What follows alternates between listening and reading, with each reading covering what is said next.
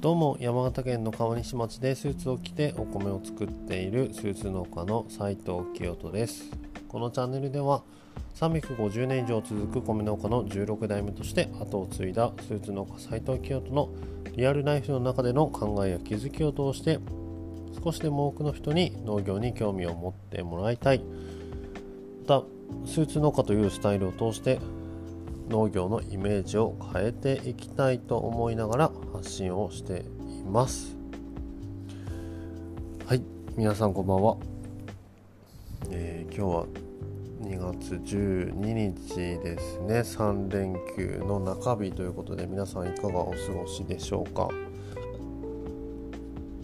バレンタインデーが近づいてきてますね。うん僕はもうあの今となっては何でしょうね。まあ関係ないわけじゃないんですけれどもあのね誰かからチョコレートもらうみたいな機会はあのほほぼなくなっているわけなんですけれども皆さんね結構楽しみな方は楽しみな日なんじゃないかなというふうに思っています。ただですねあの今日実はですね日中あ夕方か。えー、僕の妻と長女がですね、えー、何やらチョコレートを溶かして何か作っているのを目撃したのでちょっと明日どうなっているのかなっていうのを楽しみに今おります。はい。えそんなわけで今日はですね皆さん見てますか？オリンピック。いやーすごいですね。ちょっとあのオリンピックについてお話をしていこうかなと思うんですけれども昨日昨日か。えっ、ー、と平野歩夢君のスノーボードのハーフパイプ決勝皆さんご覧になられましたでしょうか？金メダル取りましたねついに。いやーもう感動しましたね。うんあの僕リアルタイムで見てたんですけれども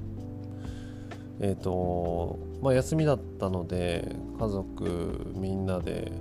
あのテレビを囲んで見ていたのでもうあのこれ多分おそらく1人でもし見てたんだったらもう確実にもう120%涙を流してましたね。はい あの家族で見てたのでちょっとここで涙を流すのはちょっと恥ずかしいなとかって思っちゃって泣くことはなかったんですけども心の中では大号泣してましたね。うん、まあ、なんであのこの平野歩夢君にこだわっているのかというと僕自身ですね中学校、まあ、今からもう20年近く前ですかね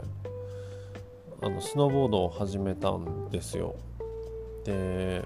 まあ、今も一番仲のいい親友が、えー、当時もっと前からですね小さい頃からスノーボードやっていたのもあって、えー、まあ、中学校に入ったタイミングあたりで僕も始めたんですけれどもなのでですね、まあ、スノーボードは、まあ、特に興味興味というかがあって中でもですねあの今大会にも出ておりましたがアメリカ代表のショーン・ホワイト選手、えー、もう彼はですね当時もう今から20年ぐらい前もう第一線で活躍されてたんですよね。うんなんでもう彼は今大会で、まあ、最後のオリンピックということでうんもうショーン・ホワイトの演技もすごい気になっていてうんまあ希望がもし叶えば僕の理想としてはショーン・ホワイトと歩夢君2人とも表彰台へっていうことは願ってはいたんですけどショーン・ホワイトはちょっと残念ながら4位ということで。いやでも本当すごかったですね。うんもうあの結果は当然あのもう競技なので結果は当然それはあることではあるんですけれどもやっぱその過程がすごいっすよね。うん、あの皆さんなかなかこううんイメージしづらい方もいるかもしれないんですけれどもえー、まあ、僕が今言ったスノーボードだったりだとか、えー、夏のオリンピック東京オリンピックでも BMX とかですね、まあ、スケートボードっていうことで最近このエクストリームスポーツっていうのがあのフューチャーされるようになってきたと思うんですけどこのエクストリームスポーツっていうのはですねうん他の例えばですね 100m 走とか、えー、まあ、スピードスケートとかですねあのサッカーとか、まあ、そういったあの明確に点数というかあの速さタイムだったりだとか、うん、点数みたいなもので測れるようなスポーツとはちょっと違ってですね、そのジャッジがなかなかこう難しいのかなというふうに思っているんですけれどもまあその明確な基準っていうのが、まあ、あるようでなかなかこうないというか、うん、なんでこう結局、まあ、やっぱその誰が見てもあれは本当やばいよねっていうような、えー、ランランというか、うん、あのトリックの構成だったりだとか、まあ、それが高さなのかスピードなのか、えー、技の難しさなのかちょっとそれは何とも言えない部分ではあるんですけれどもそういったものを総合的に判断して、えー、まあ、点数がつけられるというのが、まあ、エクストリームスポーツの特徴ではあるのかなと思っています。でですね中でもこう一番うんうん。まあ重要というか、う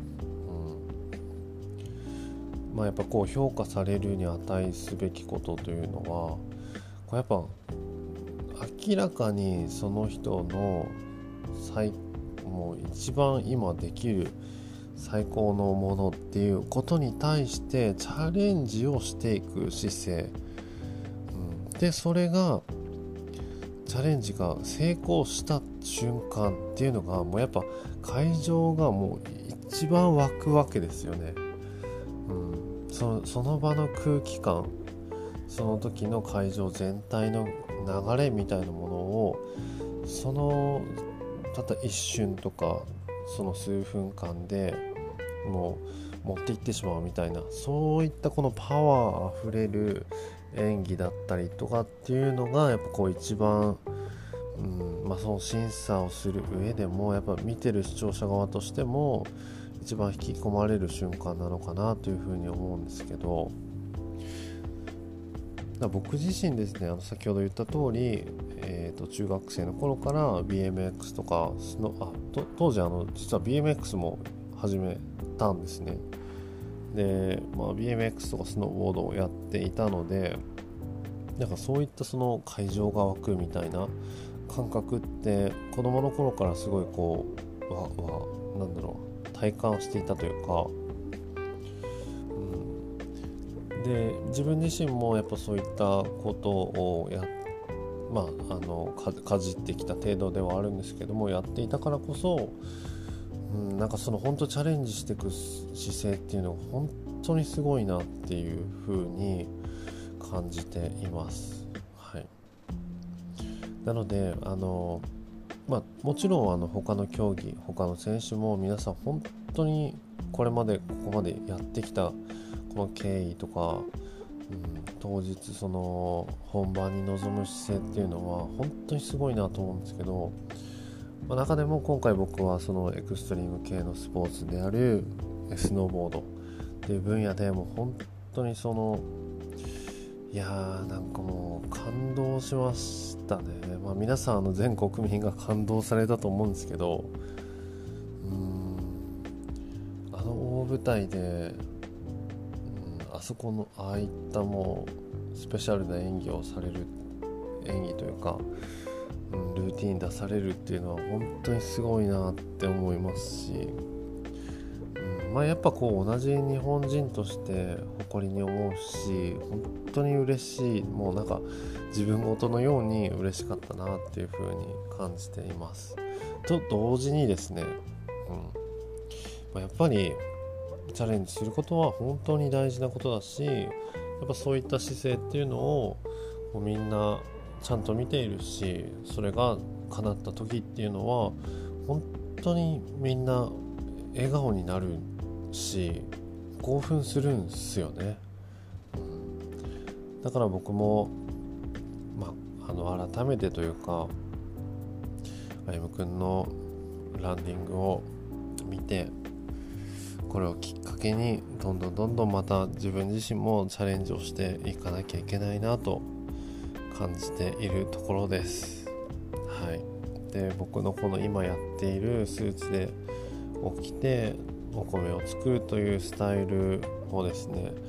えー、今後ですねもっとたくさんの人に笑顔を届けられるような、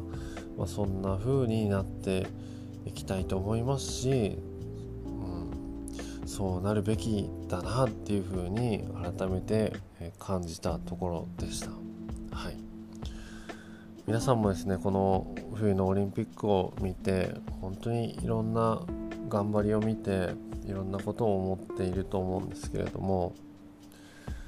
うん何かやっぱこの世界的なスポーツの祭典っていうのは